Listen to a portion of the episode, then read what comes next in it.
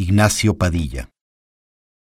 Como su obra, La vida de Carlos Fuentes, fue, ha sido, sigue siendo total, expansiva, fincada lo mismo en la inteligencia que en la pura voluntad, en la generosidad menos que en la soledad, en la lucidez siempre aparejas con el placer de contar.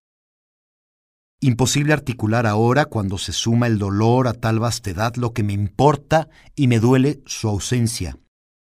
Fuentes mismo defendía para casos como este la vigencia de los lugares comunes de la pena impronunciable. Yo acudo ahora a esos lugares comunes, pues sé que no conseguiré expresar esta pena y que no diré nada que no hayan articulado ya otros mejores que yo. Pienso solo en que sin él nuestra literatura en el mundo no sería. Reitero que él construyó los puentes y los laberintos entre sus maestros, sus contemporáneos y sus discípulos.